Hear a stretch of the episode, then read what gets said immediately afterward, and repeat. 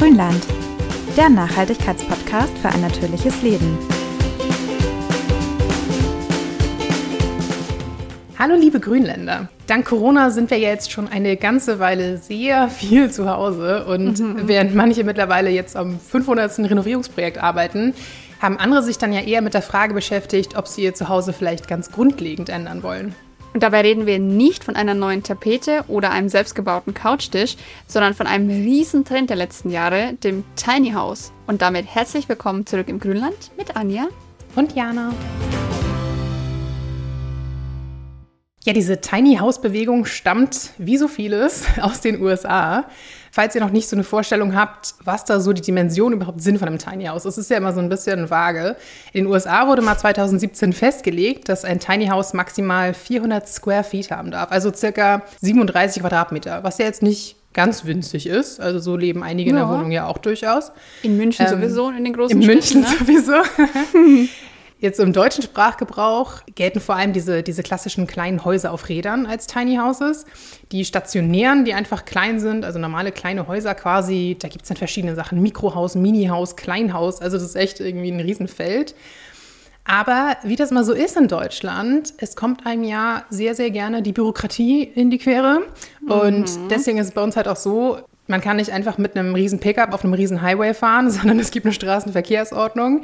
Das heißt, wenn man wirklich ein Häuschen hat, das man auf Rädern ja, mobil haben möchte quasi und damit durch die Republik fahren möchte, dann darf so ein Anhänger halt maximal vier Meter hoch und ungefähr zweieinhalb Meter breit sein. Und länger als sieben Meter ist jetzt auf unseren Straßen auch eher schwierig. Ja. Das heißt, diese typischen auf einem, auf einem Anhänger aufgebauten Tiny Houses haben meistens nicht mehr als 15 Quadratmeter Wohnfläche. Und 15 Quadratmeter ist Boah, jetzt schon wieder schon. ein bisschen andere Nummer. Also das mhm. ist ne, so ein mhm. klassisches WG-Zimmer, Kinderzimmer, in dem aber wirklich dann ja alles sein soll. Also Wohnbereich mit einer Kochnische, Bad mit Dusche, Toilette, Schlafbereich wir denken da so ein bisschen an, an Peter Lustig. Ich, ne? Ja, ich wollte gerade sagen, in der letzten, in der, in der Wurmkiste-Folge haben wir noch drüber gesprochen, über Peter Lustig. Genau. Da kommt mir auch sofort der Bauwagen. Da gibt es ja auch diese Folge, wo er versucht, die ganzen Möbel aus seinem alten Haus in den Bauwagen zu genau, ne? Die ist super. Das ist die zweite Folge von Löwenzahn, also noch aus den 80ern. Also er war damals schon ne, ein richtiger Vorreiter. Und da äh, trägt er dann ja echt immer so verschiedene Sachen in den Bauwagen und stellt immer fest, oh ja, wenn ich das eine habe, dann passt das andere aber nicht. Und wenn ich das mache, dann ja. so nicht. Und nachher sägt er hier die Möbel auseinander und überlegt sich da so ganz äh, schlaue Konstruktionen. Sehr cool. Genau, und am Ende kommt er dann auf die geniale Idee, Möbel einfach mehrfach zu benutzen. Also zum Beispiel, dass man einen Teil vom Bett an die Decke montiert und dann hat man mhm. wiederum das Kopfende und das Fußende dann als zwei Bänke zum Tisch. Genau. Und das wurde auch ein bisschen übernommen. Also ich weiß jetzt nicht, ob es von Peter Lustig übernommen wurde, aber auf jeden Fall das Konzept ist geblieben. Genau, tatsächlich entstand diese, diese große Bewegung, also zu den echten Tiny Houses, nicht nur so klassische Zirkuswagen oder Wohnwagen und so weiter, sondern wirkliche Wohnsitze im Mini-Format quasi. So Ende der 90er und zwar als halt die Einfamilienhäuser in den USA immer größer wurden. Also wir kennen das ja alle, glaube ich, aus Film und Fernsehen, wie mhm. unfassbar riesig diese Häuser teilweise sind, weil einfach wahnsinnig viel Platz ist. Also ich glaube, hier bei uns in Deutschland hast du einfach über Probleme, so große Grundstücke zu kriegen, wo du solche Häuser ja. hinstellen kannst teilweise. Und genau, mittlerweile aber sieht man ja auf Social Media, auch in verschiedenen Reality-TV-Serien, Dokus und so weiter, einfach immer wieder diese Tiny Houses, die auch sehr ästhetisch sein können. Ne, die sind immer mhm. sehr schön aufgemacht dann auch. Und tatsächlich hat sich auch Anja letztes Jahr sehr viel mit dem Thema beschäftigt, ne? Ja, ich muss dazu sagen, bei mir kommt das ein bisschen über die Optik. Also ich finde mhm. einfach, auf kleinen Raum zu leben, du weißt es ja, Jana, du kennst ja meine Wohnung, mhm. sehr, sehr ansprechend. Ich lebe gerne so und habe mich einfach mal ja, in das Thema ein bisschen eingefuchst, mal zu gucken, was gibt es hier bei mir in der Umgebung, wie ist das und habe schnell festgestellt, nicht ja. so einfach. Nee. Also, das klingt immer alles super, aber es ist gar nicht so einfach umzusetzen. Sprechen wir gleich nochmal drüber. Die Frage wäre jetzt erstmal, wie bist du jetzt überhaupt so auf diesen Trip Tiny House gekommen? Also, ich meine, eine kleine gemütliche Wohnung zu haben, ist ja eine Sache, aber dann wirklich zu sagen, okay, ich investiere jetzt Geld oder plane es zumindest, halt da wirklich nach einem permanenten kleinen Wohnsitz Ausschau quasi. Wie kam es genau dazu? Also meine Eltern, muss ich auch dazu sagen, meine Eltern haben ein großes Grundstück, 1300 Quadratmeter, also einen großen mhm. Garten. Ich war aber schon immer gerne jemand, der einfach in der Natur unterwegs ist. Und mein Traum wäre es als Kind immer gewesen, abseits vom Grundstück meiner Eltern ein Stück Garten zu haben, oh. wo einfach was draufsteht, wo man zum Lesen hingehen kann, eine kleine Laube oder ein Bauwagen oder sowas. Also total Peter Lustig inspiriert natürlich. Oder Und, so wilde Hühner, die hatten auch immer diesen Ja, genau, Bauwagen genau sowas. Sowas. Mhm. sowas fand ich auch super cool. Genau, wilde Hühner, Fuchsalarm, genau. Und also meine Eltern fanden das natürlich nicht so sinnig, weil wenn man 1300 mhm. Quadratmeter Garten hat, dann braucht das Kind jetzt nicht auch noch sein eigenes Fleckchen Erde. Aber der, der Gedanke ist geblieben und dann habe ich halt ja, wie du schon sagst, auf Social Media und so weiter das immer gesehen und ich fand die einfach so wahnsinnig hübsch. Ich mochte auch den Nachhaltigkeitsgedanken total gerne und überlege halt schon länger, wie es möglich wäre, auf dem Land zu leben. Also total auf dem Land, also Land, mhm. Land. Ich mochte einfach diesen Gedanken sehr gerne, eigene Hühner zu haben und ein paar Schafe oder sowas. Das geht halt hier alles nicht, weil auch hier am, im Speckgürtel von München, auch wenn man 50 Kilometer weg ist, es hat einfach urbanen Flair. Und das wäre halt yep. halt so ein bisschen mein Landsitz gewesen. Oh. Wäre gewesen, ihr hört schon. Landsitz klingt dann aber schon, schon ein bisschen pompöser. Ja, nee. Aber das ist also natürlich das Schöne. Du kannst dann, ja, du kannst natürlich, dadurch, dass du dich räumlich einschränkst, hast du, sag ich mal, auf einem Grundstück mit einer Fläche, wo du sonst ja ein normales Einfamilienhaus gerade mal hinstellen könntest, natürlich ganz andere ja. Möglichkeiten. Ne? Du kannst dann sagen, hey, dann lege ich halt den Fokus mehr auf draußen und wie du sagst, baue dann lieber einen Hühnerstall hin oder baue einen großen Gemüsegarten an oder sowas, was ich halt nicht ja. kann, wenn ich schon drei Viertel des Grundstücks einfach zugebaut habe. Genau. Das ist halt auch so ein bisschen das Problem, dass hier bei uns in der Nähe die Grundstückspreise im Moment anfangen bei 400 Euro und halt hochgehen bis 1200 pro Quadratmeter. Mhm. Das ist einfach würde ich mal fast sagen, bei einem durchschnittlich bis durchschnittlich gutem Gehalt gar nicht mehr zu bezahlen. Und das kommt natürlich dann auch noch mit dazu, dass ich im Raum München wohne, wo für mich ein Eigenheim einfach gar nicht zur Debatte steht. Ja, kleine, so. kleine Anekdote, vielleicht erinnerst du dich noch, vor einer Weile, äh, mittlerweile bin ich ja auch umgezogen vor kurzem, aber ich habe ja auch zwei Jahre in München gelebt und tatsächlich hatte ich vor einer Weile Gott, eine Karte im Briefkasten. Wow, du ja. erinnerst dich. Da war ein Bild drauf, ein Bild drauf von einem kleinen Kind, so, ja, meine Eltern suchen ein Grundstück in München. Und ich schon so, Gott, die sind ja schon sehr verzweifelt. Und dann kam es, die haben einen Tipp gesucht für irgendein Grundstück, wo sie ihr Haus hinbauen können. Und nur für diesen Tipp wollten sie 10.000 Euro zahlen. Und da dachte ich, völlig wow, irre. Also, das war ein Level, das habe ich echt noch nie erlebt. Das war für mich München in Reinstform quasi. 10.000 Euro für einen Grundstückstipp. also unfassbar. Und andererseits, wenn du dir überlegst, kommt natürlich total darauf an, wo du wohnst in München und wo du baust. Aber wenn schon der, der Bauplatz vielleicht eine halbe Million kostet und das Haus dann darauf noch eine halbe Million, dann sind 10.000 auf einmal nicht mehr so viel. Nee, das stimmt. Dann wenn du so die, überlegst, haben wir ne? schon so viel Geld rausgeschmissen, ja. jetzt ist auch egal. Ja, dann schenkst dich halt bei den Küchengriffen ein bisschen ein. Ne? So, genau. ich glaube, in den Dimensionen sind wir da, glaube ich, inzwischen. Genau, um mal wieder zurück zum Tiny House zu kommen, aber kannst du mal ein bisschen erzählen? Also wie gesagt, viele kennen das ja, aber das Coole am Tiny House ist ja eigentlich diese, diese Einrichtung, die möglich ist. Also wie gesagt, mhm. gerade so diese Serien, wir gucken die auch sehr gerne, wo wirklich so Tiny Houses gebaut werden. Ich bin immer mhm. wieder total geflasht, was so möglich ist, wenn man einfach kreativ ist. Was ist dann für dich so das Besondere oder was hat dich am meisten irgendwie überrascht oder beeindruckt der, oder sowas bei, bei, bei der, der Einrichtung, Einrichtung? meinst du? Mhm. Also ich habe mir mal verschiedene Anbieter angeguckt, mhm. weil das Problem ist tatsächlich, wenn du ein Tiny House selber bauen willst, dann brauchst du natürlich handwerkliches Geschick, das ich nicht habe. Und deswegen wäre es dann wichtig, jemanden zu haben, der das für dich baut. Da gibt es auch schon ganz viele Firmen. Und mich hat total nicht überrascht, ich habe einfach nicht dran gedacht, dass die die Möbel ja mitliefern. Ich habe mhm. halt so mhm. gedacht, ach ja, das Bett, das, keine Ahnung, das model ich irgendwie um in 3 in 1 oder die Regale integriere ich irgendwie in die Wand, aber das geht natürlich alles nicht. Also ich fand schon allein die Tatsache, dass quasi die Möbel Teil des Hauses sind, schon super lustig. Also mhm. zum Beispiel bei dem einen Anbieter hast du einen Wandschrank, der doppelt so tief ist, wie man das von einem normalen Schrank kennt Okay. Dann ist quasi dahinter deine Klamotte, also im hinteren Bereich, und vorne klappst du dein Bürozeug raus. Ja. Also tagsüber hast du das halt dann zum Arbeiten und dann klappst du es wieder rein. Man kennt das, ich glaube von früher, da war doch auch der, äh, das Bügelbrett im Wandschrank oft drin. Und dann fuhr ja. es doch so raus. Das sieht man Aha. doch in diesen alten amerikanischen Filmen häufig. Mhm. Äh, das ist eigentlich ganz clever. Das Bügelbrett nervt mich immer, wenn ich es irgendwo hinstellen muss. Ja, und das fand ich halt, diese ganzen Klapptechniken und so, das fand ich schon ziemlich cool. Oder das halt zum Mhm. Beispiel, es gibt ja auch Tiny Häuser mit so einer Art Mini-Galerie, wo man dann lesen kann oder man schläft auch erhöht, Mhm. unterm Dach quasi, dass dann die Treppe gleichzeitig auch Kleiderschrank sein kann oder da kann die Waschmaschine rein. Oder Bücher, ist ja ein großes Thema bei mir, die ganzen Bücher. also das finde ich schon wirklich beeindruckend und es ist auch unbedingt notwendig. Also Ja. meine jetzige Wohnung hat ja 45 Quadratmeter, Mhm. ist also nicht sehr groß, aber auch da kommst du echt ja, ins Hinterland, wenn du das, dein ganzes Zeug, man, man denkt gar nicht, wie viel Zeug man hat. Klar, man müsste viel weggeben. Wir hätten dann auch unseren Kleiderschrank auf jeden Fall überarbeiten müssen und sagen, okay, bra das brauchen wir nicht, das brauchen wir nicht und dann irgendwie halt verschenken, verkaufen, keine Ahnung. Aber jetzt einfach so freie Schnauze in Tiny House zu bauen, muss schon gut überlegt sein. Man muss schon wissen, welchen Stauraum brauche ich, wie viel Zeug habe ich, wie groß soll mein Kleiderschrank sein, wie viele Küchenutensilien habe ich. Also das ist schon ein bisschen anders, weil ich, also bei einem Haus habe ich halt oft das Gefühl, die Leute sagen, okay, ich brauche einen Wandschrank, wie groß soll der sein? Aber du sagst jetzt nicht, okay, ich habe fünf Tops und drei Pullis, die müssen da und da hin, sondern Ja. du schaust halt, was du hast und dann stopfst du es irgendwo rein quasi. Aber andererseits macht man sich halt auch bewusst, wie viel Zeug man hat. Also Ja. mir ging es so.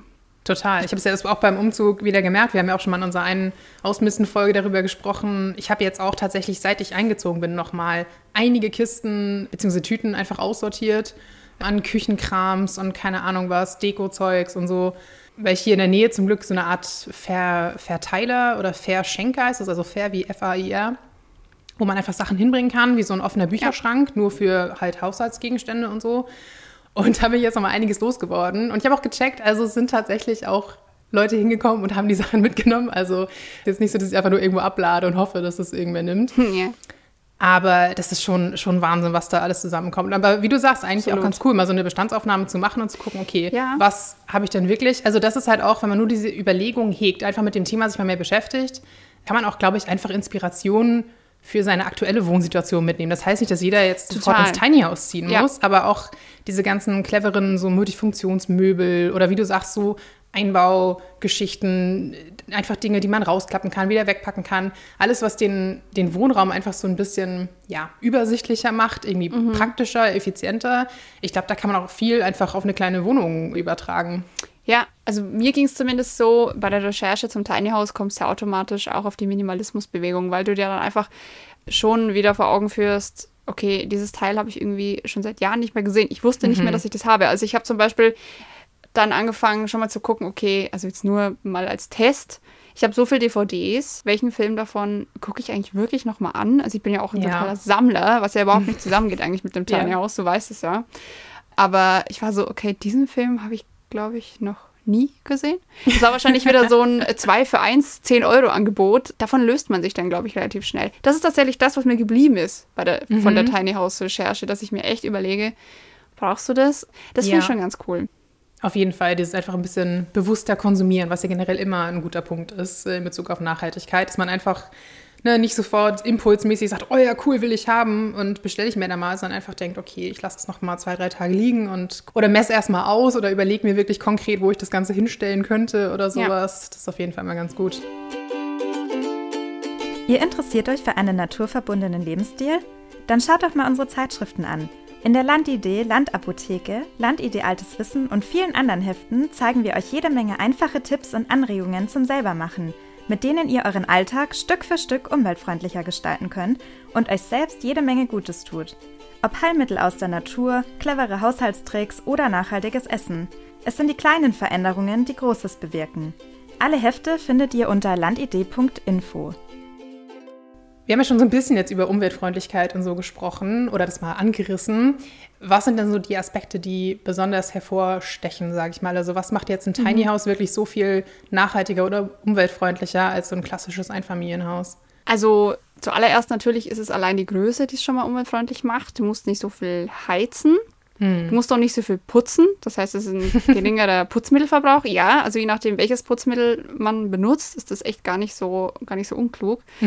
Du hast auch deutlich weniger Landfraß, weil wenn du zum Beispiel überlegst, wie viel Platz du für ein Haus brauchst und wie viel Fläche du im Endeffekt davon dann aber nur nutzt. Ich meine, auch in einem Ja. großen Haus bewegt man sich vom Bett in die Küche, ins Arbeitszimmer, ins Bad. Noch vielleicht aufs Sofa.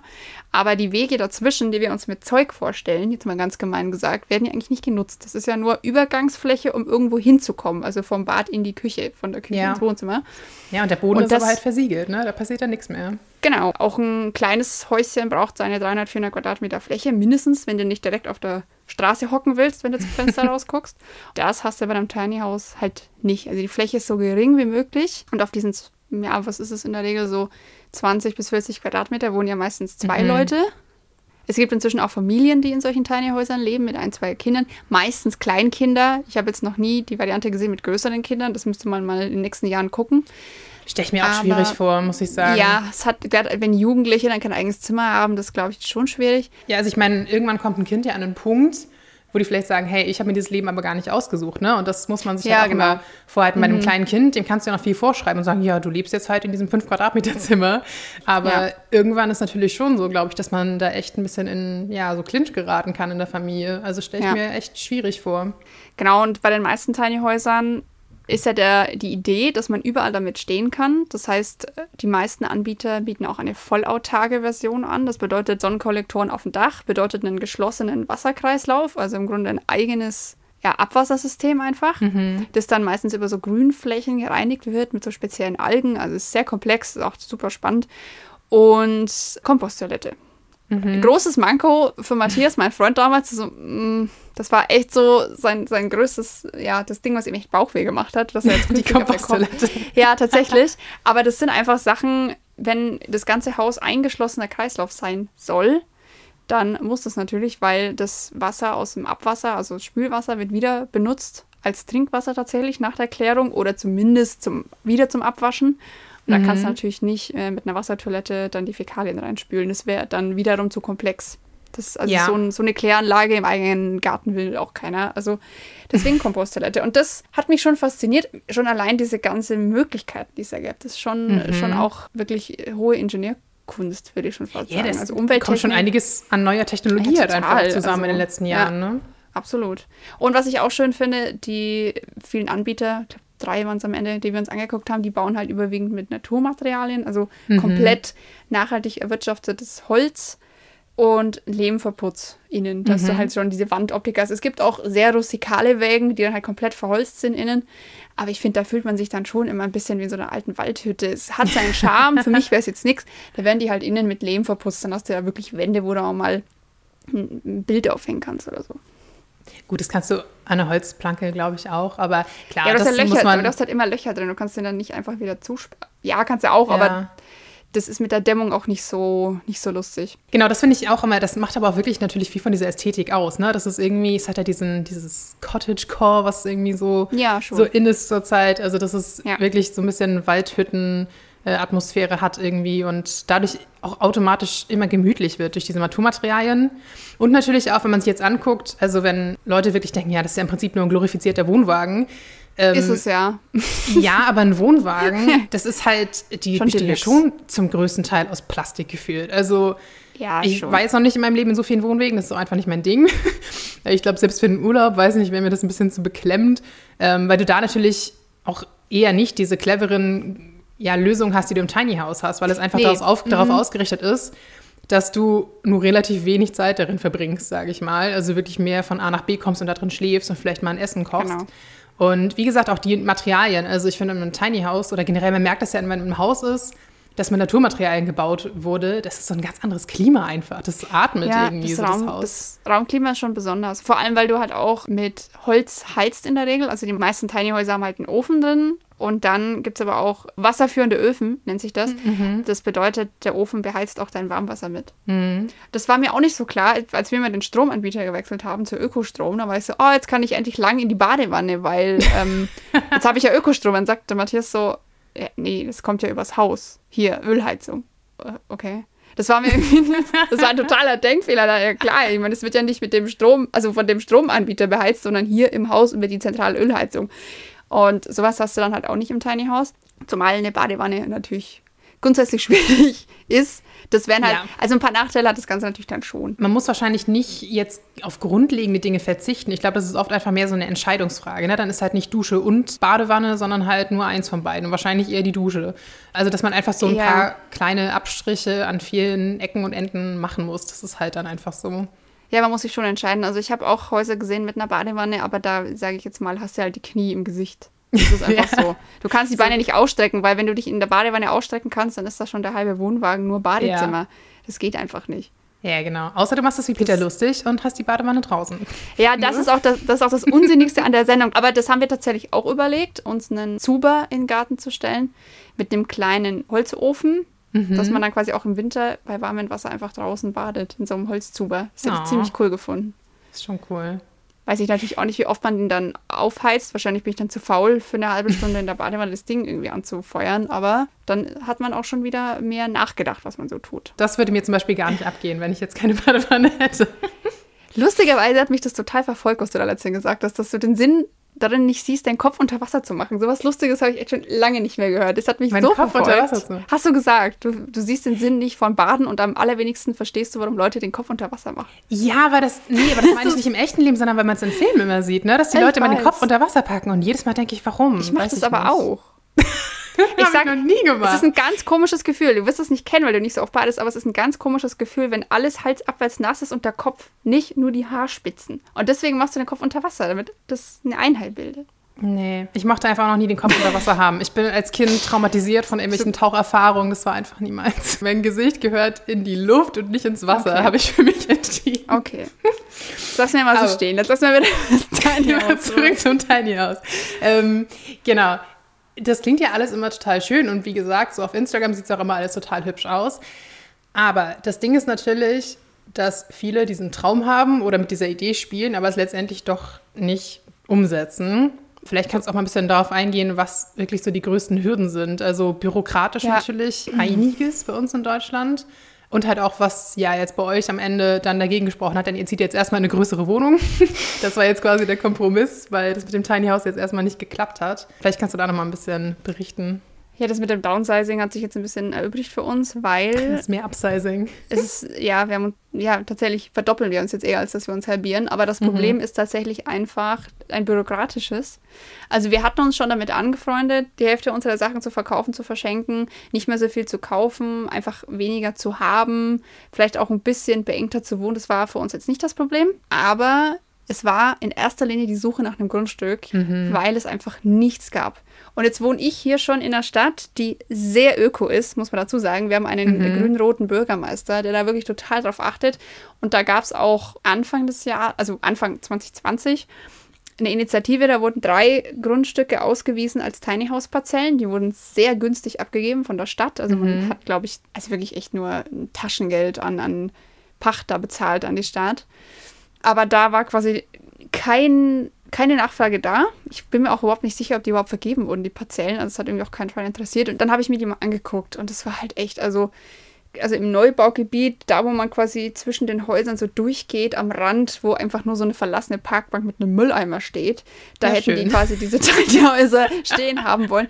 Also das Thema ist vielleicht präsent, aber es ist noch nicht da angekommen. Und das nächste Problem ist, dass wir natürlich hier in einem Ballungsraum wohnen, wo jedes mhm. Stück Land einfach zugeschnitten gepflastert wird mit Doppelhaushälften, mit Hochhäusern. Das heißt, alles, was schon erschlossen ist, ist natürlich auch Baugrund. Da kannst du auch viel eher ein Haus drauf bauen. Es ist einfach, da ist dann der Landfraß für ein Tiny House wieder sehr groß, weil wenn du überlegst, du hast 300, 400 Quadratmeter, stellst dann ein Tiny House drauf, dann verbrauchst du für zwei Leute so viel Fläche wie vielleicht für acht Leute, weil du da genauso gut zwei Einfamilienhäuser draufstellen könntest. Wir sind einfach ja. inzwischen an dem Punkt, wo auch auf so wenig Platz ein Zweifamilienhaus steht. Das ist einfach so und dementsprechend gibt es für Tiny Häuser einfach keine Fläche.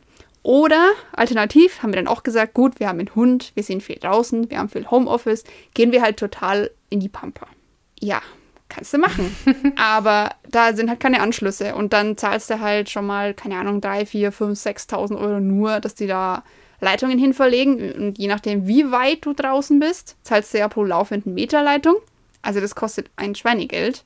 Wenn du das nicht machst, weil dein Haus autark ist, darfst du es nicht als Wohnsitz anmelden, sondern als Freizeit. Ja, genau, du kannst jetzt auch nicht sagen, hey, Genau. ich habe mir irgendwo einen Bauern gesucht, der gesagt hat, ja, ist mir egal, stell es halt irgendwie auf meinen Hof. Das ist, Geht wie gesagt, diese ganze bürokratische Geschichte dann, das ist bei uns einfach sehr, sehr schwierig, was du als Wohnsitz schwierig, nutzen ja. kannst und was nicht. Genau, wir hatten ja echt überall inseriert, bei Ebay, bei Facebook, auf Instagram. Überall haben wir die Leute hier gefragt, hey, rund um München, wir bräuchten einen Stellplatz für ein Tiny House, wisst ihr was? Und hatte sich hier ein Architekt gemeldet.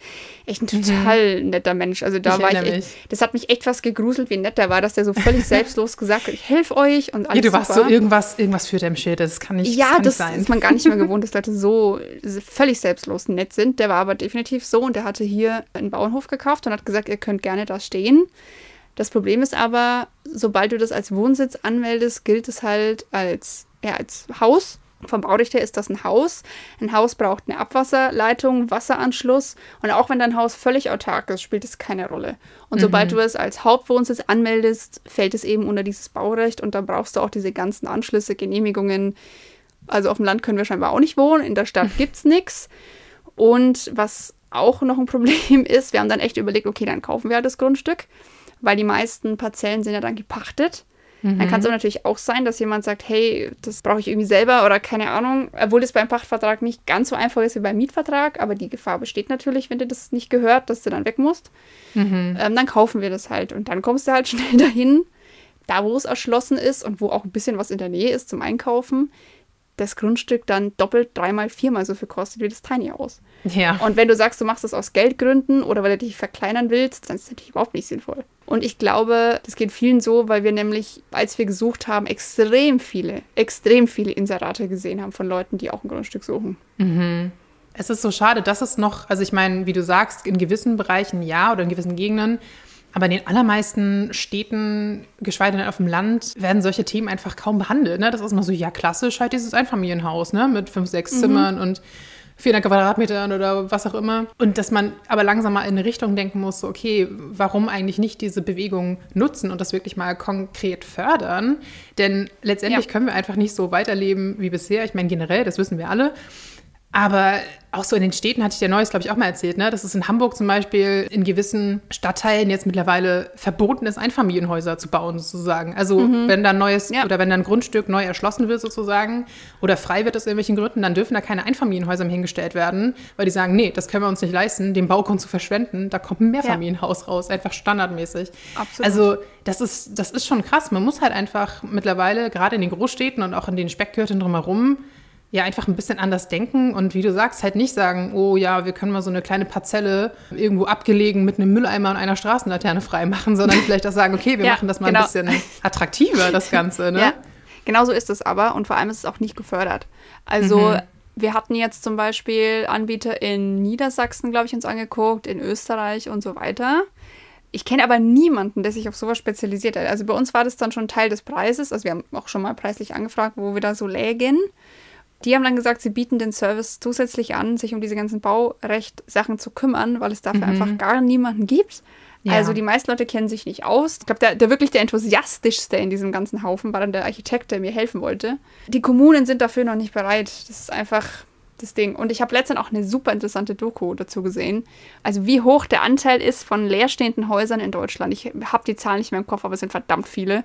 Ja. Und aber da sind wir einfach an dem Punkt, weil Bauen natürlich gerade super bezuschusst wird. Jeder kriegt Kredit nachgeschmissen, der sich eigentlich gar kein Haus leisten kann. Das ist halt das Ergebnis einfach. Und wie gesagt, ob das Ja. wirklich so. Nee, das ist halt, ja, das ist halt einfach so, wie du sagst, so kurzfristig gedacht. Und ich denke Ja. auch bei meinen, bei meinen Eltern in der Nähe, weiß ich, da war ich über Weihnachten, waren wir mal in der Neubausiedlung spazieren, die relativ neu ist tatsächlich, die ist irgendwie ein, zwei Jahre alt. Da habe ich auch gesagt, ist das furchtbar. Das war doch ein Grundstück am nächsten. Du hattest das Gefühl, da war vielleicht zwei Meter Platz zwischen einer Haustür ähm, Ja. und der anderen quasi. Und halt, obwohl die irgendwie unterschiedlich waren, war es trotzdem, das hatte so eine, wie heißt dieser, wie heißt dieser Film mit dieser Vorstadt-Idylle, die dann aber eigentlich total schrecklich Suburbican? ist? Nee. Ich komme nicht drauf, ist auch egal. Sag mir, sag mir den Schauspieler.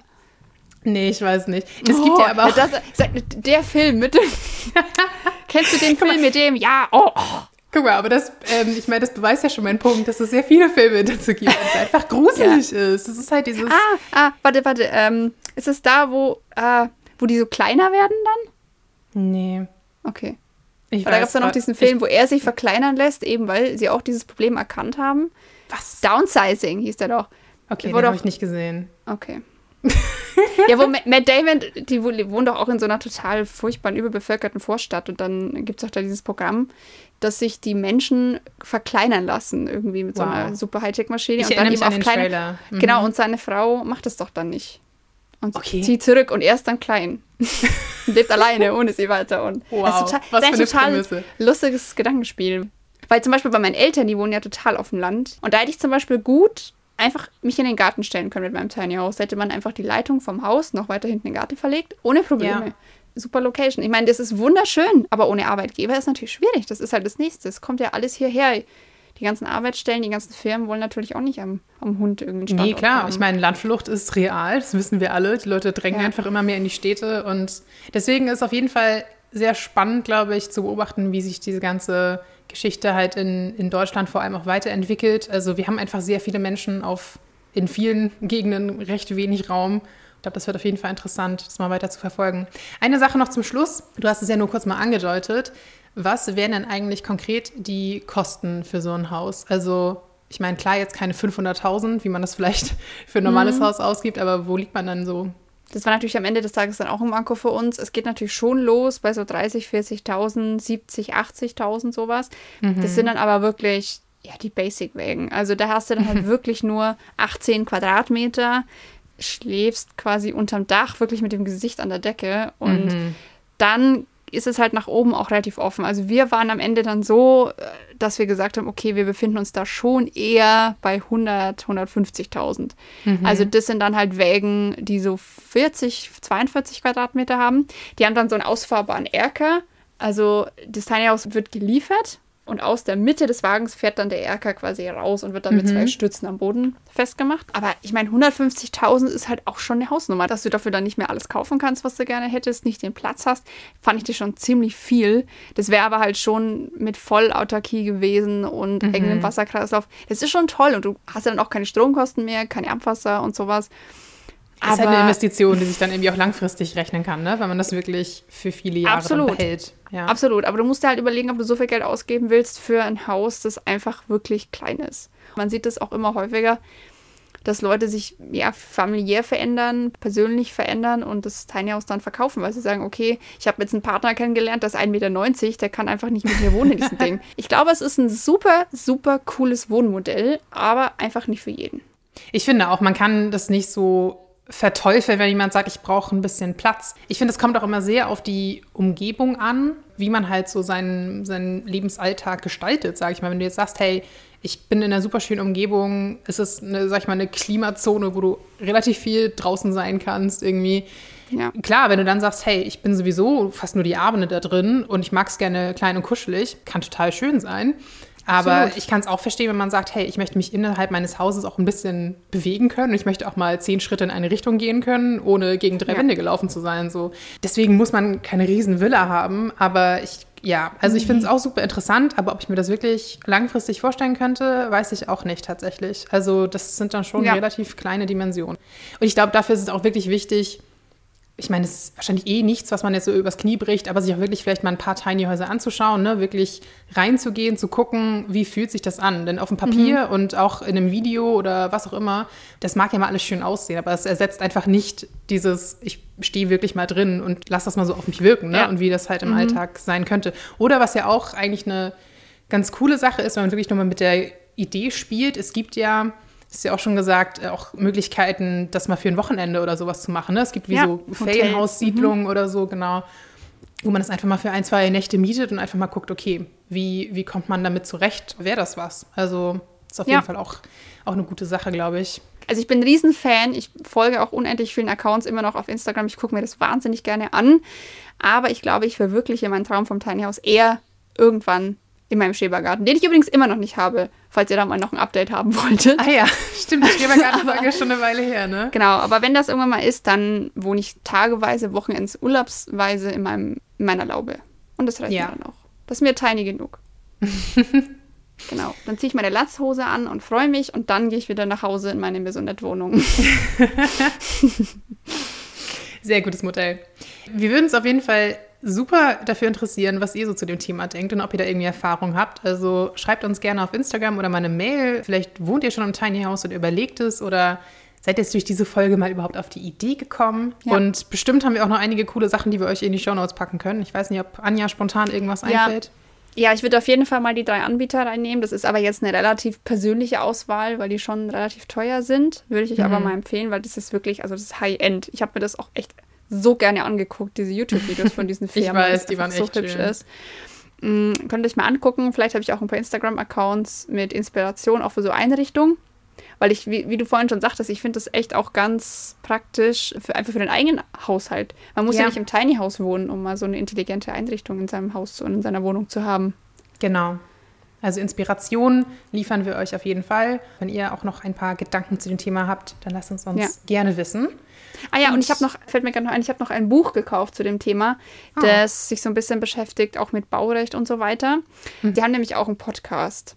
Sehr praktisch. Ich glaube auch, da muss man nämlich wirklich viel recherchieren. Deswegen umso schöner, mhm. wenn man Leute findet, die ein bisschen Ahnung haben. ja, auf jeden Fall. Gut, dann war es erstmal für diese Folge. Und wir hören uns dann in zwei Wochen wieder. Bis dahin. Ciao. Tschüss.